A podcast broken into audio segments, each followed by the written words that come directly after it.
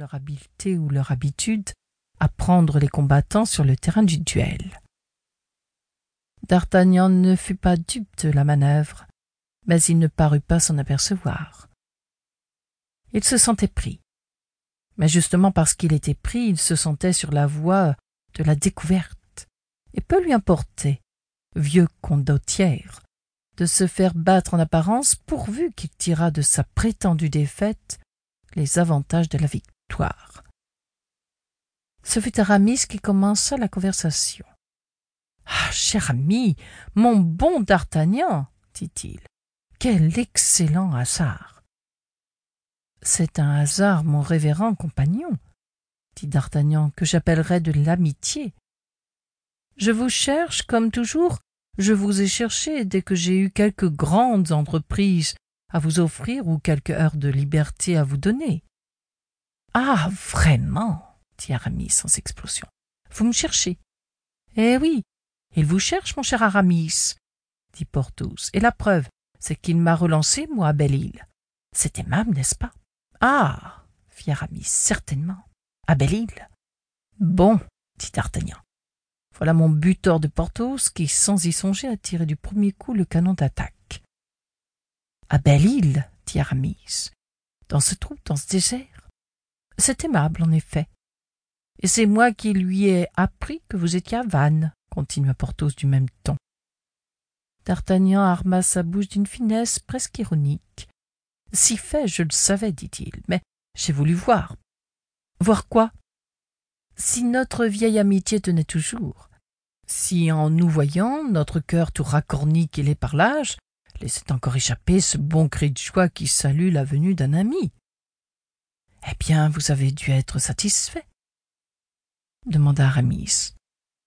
Coup-ci, coup-ça, comment cela Oui, Porthos m'a dit Chut Et vous? Eh bien, et moi? Et vous, vous m'avez donné votre bénédiction. Que voulez-vous, mon ami? dit en souriant Aramis. C'est ce qu'un pauvre prélat comme moi a de plus précieux. Allons donc, mon cher ami, sans doute. On dit cependant à Paris que l'évêché de Vannes est un des meilleurs de France. Ah, vous voulez parler des biens temporels, dit Aramis d'un air détaché. Mais certainement, j'en veux parler. J'y tiens, moi. En ce cas, parlons-en, dit Aramis avec un sourire.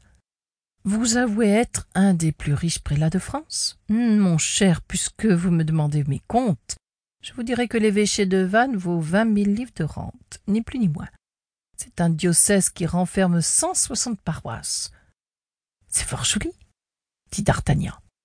C'est superbe, dit Porthos. Mais cependant, reprit D'Artagnan en couvrant Aramis du regard, vous ne vous êtes pas enterré ici à jamais Pardonnez-moi seulement, je n'admets pas le mot enterré. Mais il me semble qu'à cette distance de Paris, on est enterré, ou peu s'en faut. Mon ami, je me fais vieux, dit Aramis. Le bruit le mouvement de la ville ne me vont plus. À cinquante-sept ans, on doit chercher le calme et la méditation. Je les ai trouvés ici. Quoi de plus beau et de plus sévère à la fois que cette vieille armorique? Je trouve ici, cher D'Artagnan, tout le contraire de ce que j'aimais autrefois. Et c'est ce qu'il faut à la fin de la vie, qui est le contraire du commencement. Un peu de mon plaisir d'autrefois vient encore m'y saluer de temps en temps, sans me distraire de mon salut. Je suis encore de ce monde, et cependant à chaque pas que je fais, je me rapproche de Dieu. Éloquent, sage, discret. Vous êtes un prélat accompli, Aramis, et je vous félicite. Mais, dit Aramis en souriant, vous n'êtes pas seulement venu, cher ami, pour me faire des compliments. Parlez. Qui vous amène? Serais-je assez heureux pour que d'une façon quelconque vous eussiez besoin de moi? Dieu merci, non, mon cher ami, dit D'Artagnan. Ce n'est rien de cela, je suis riche et libre. Riche? Oui, riche pour moi.